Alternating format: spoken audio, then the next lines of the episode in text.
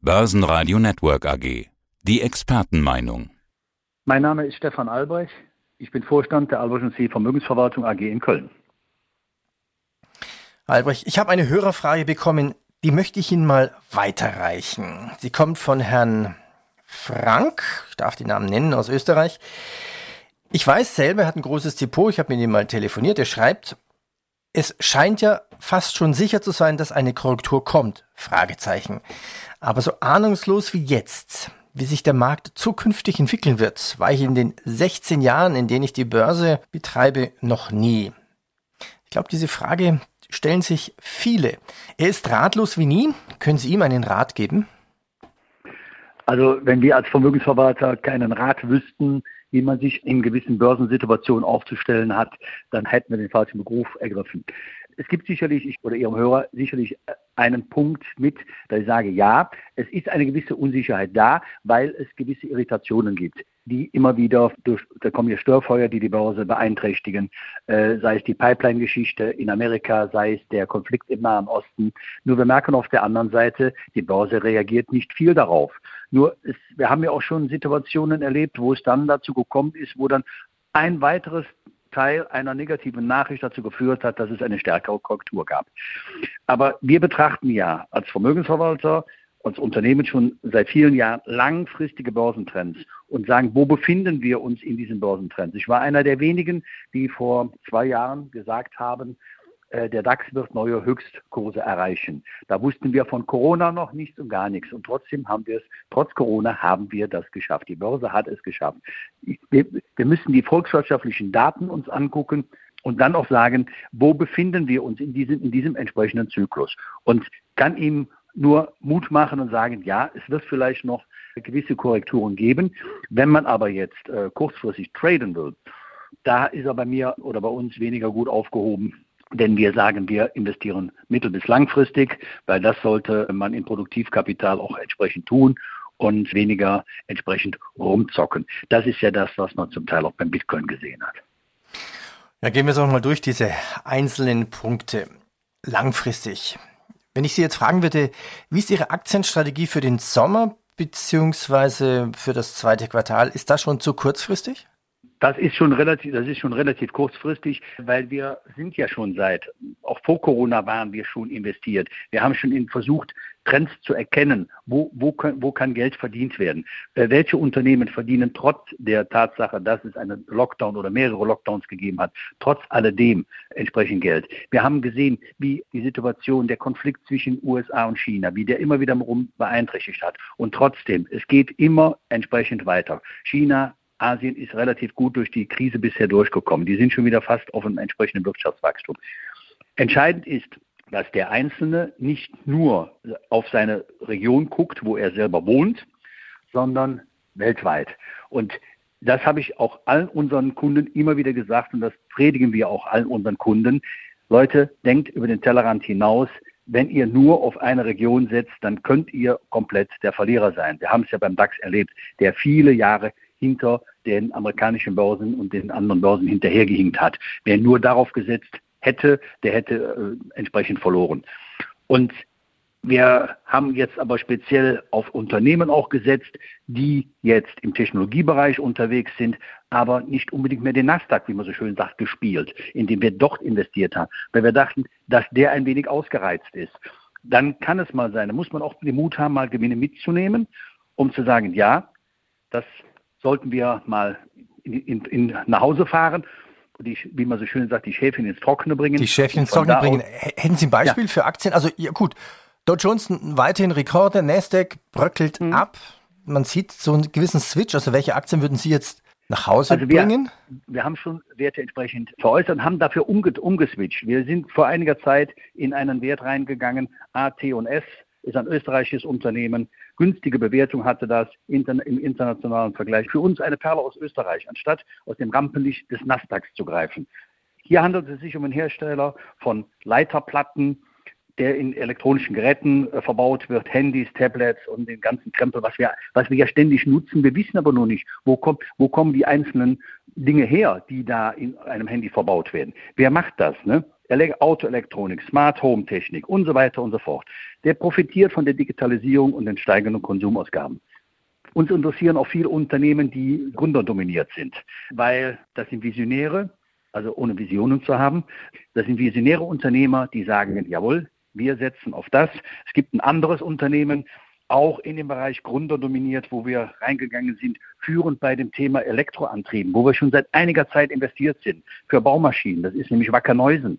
Das sind Unternehmen aus Europa, die schlagen dann auch Indizes, indem sie nämlich deutlich besser performen wie, wie der Index in entsprechenden Re Situationen. Nur diese Perlen auch zu finden, das ist natürlich zum Teil schwierig. Da geht man in die Bilanzen rein, da geht man in andere unternehmenstechnische Kennzahlen hinein.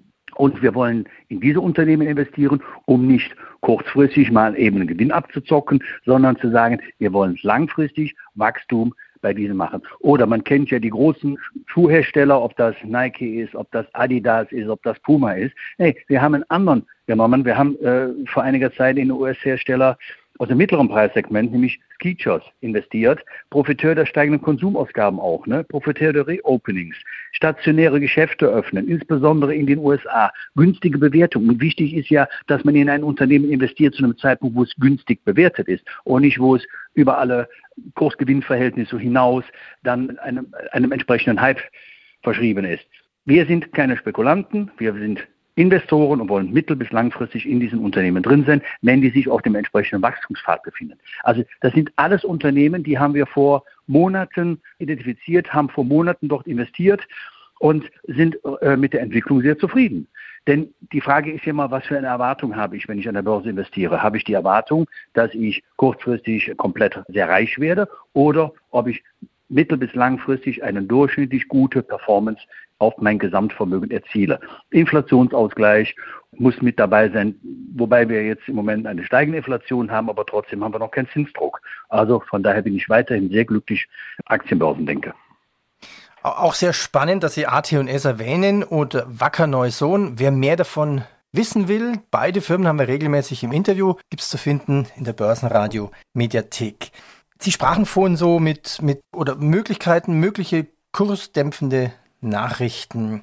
Warten die Börsen auf schlechte Nachrichten? Manchmal habe ich da so den Eindruck, die Inflationsangst und Zinsangst ähm, wird immer wieder gespielt. Ist das wirklich ernst zu nehmen?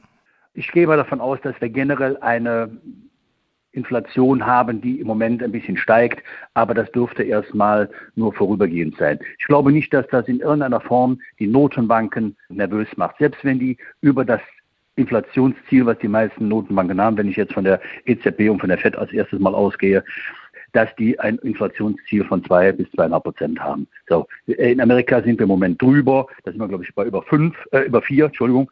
Aber die, die Fed ist ganz entspannt, ganz ruhig, weil wir müssen ja auch gucken, wenn jetzt die Zinsen plötzlich stark ansteigen würden, was das wiederum auch für Auswirkungen hätte.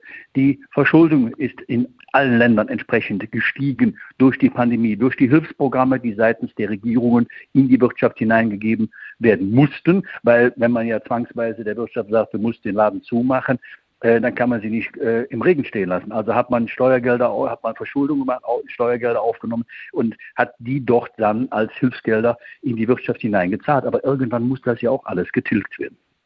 So, und wenn jetzt langsam die Wirtschaft wieder ankommt, die, man merkt jetzt so, das Fünkchen Hoffnung ist da, dass die Pandemie einigermaßen in den Griff zu bekommen ist, dass man leichte Öffnungen wieder machen kann. Und trotz alledem merkt man, dass die Weltwirtschaft kommt, dass die Weltwirtschaft steigt. Man hat gesehen, und ich war selber ein wenig erstaunt, muss ich offen zugeben, als sich der Tanker im Suezkanal festgesetzt hat, wie, wie viele Schiffe sich innerhalb kürzester Zeit dort gestaut haben. Dann sieht man mal, welcher, welcher Warenverkehr über diese Wasserstraße praktisch vom Asien Richtung Europa äh, kommt. Es gibt ja auch noch einen anderen Weg, nämlich von Asien Richtung Amerika oder in andere Richtung. Die nehmen ja mit Sicherheit nicht den Weg, die gehen einen anderen Weg. Das kommt noch alles dazu. Dann sieht man mal, wie vernetzt das Gesamt, die gesamte Wirtschaft ist. Und deswegen merken wir ja auch, dass die chinesische Wirtschaft schon wieder deutlich besser läuft als andere Länder. Und die werden auch wieder ein äh, Motor der Weltwirtschaft sein, da bin ich fest von überzeugt. Ja, Äh, kurz noch zu Nebenwirkungen, die anscheinend keine sind momentan. Raketen auf Israel und Bomben auf den Gazastreifen. Warum wirkt sich das noch nicht auf die Börsen aus? Also keine kursdämpfenden Nebenwirkungen. Das ist natürlich ein Spannungsfeld, was es ja schon seit Jahrzehnten gibt. Und man hat ja mitbekommen, dass die USA schon wiederum einen, äh, einen Vermittler dorthin geschickt haben und man versucht, da das Ganze, die, die Eskalation nicht noch weiter nach vorne treiben zu lassen. Und die äh, Ägypten übernimmt schon eine entsprechende Rolle, dass das Ganze einigermaßen ja wieder zur Ruhe kommt. Ob das jetzt so schnell passiert, ist die große Frage, weil die Fronten sind leider Gottes sehr verhärtet und ich glaube nicht, dass noch, noch schlimmere Waffen zum Einsatz kommen, wenn jetzt noch andere Länder sich da äh, einschalten würden, im negativen Sinne, dann könnte es natürlich dazu führen, dass es dann größere Verwerfungen an den Börsen erstmal gibt, weil man nicht weiß, welche, welche Auswirkungen hat das da. Aber dieser Brandherd äh, Nahe Osten, der ist ja, der existiert ja schon seit, seit Jahrzehnten. Also ich, ich kenne nichts anderes. Es gab zwischendurch mal Phasen, wo es ein bisschen ruhiger war, aber irgendwann kam da wieder entsprechend was auf. Es ist traurig, dass es so ist. Und man hofft immer, dass die Vernünftigen doch irgendwann mal mehr ja, Gehör finden, zu sagen, was können wir tun? Und es gibt ja viele, die eine Zwei-Staaten-Lösung anstreben. Im Moment scheint die jetzt wieder ein bisschen in weitere Ferne gerückt zu sein. Jetzt muss man wieder ein paar Schritte zurück und von da aus wieder die, die Diplomatie von vorne ansetzen. Kursdämpfende Nachrichten für Bitcoin gab es auf jeden Fall jetzt. Äh, wenn Elon Musk sagt, nein, jetzt mag ich keine Bitcoins mehr, mehr nehmen, dann habe ich das Gefühl, Tesla wird immer unseriöser. Keine Gewinne durch Autoverkauf, dafür Gewinne durch Bitcoin-Verkauf und CO2-Zertifikate. Ja, ich finde, das ist alles ein bisschen merkwürdig. Wir, wir selber sagen ja schon seit geraumer Zeit, also wir werden auch von Kundenseite gefragt, was, was wir von Bitcoin halten. Es ist eine Kryptowährung, ja, und äh, sie hat mittlerweile eine gewisse Salonfähigkeit erlangt. Aber wenn jetzt das Argument kommt aus der Umwelt Schiene. Da muss ich ganz ehrlich sagen, muss, äh, wenn man von der Umweltschiene denkt, muss man komplett die Finger von Kryptowährungen weglassen, weil die Serverkapazitäten, die die brauchen, um das alles abzuwickeln und der immense Stromverbrauch, der da angeführt wird, der spielt natürlich eine ganz entscheidende Rolle.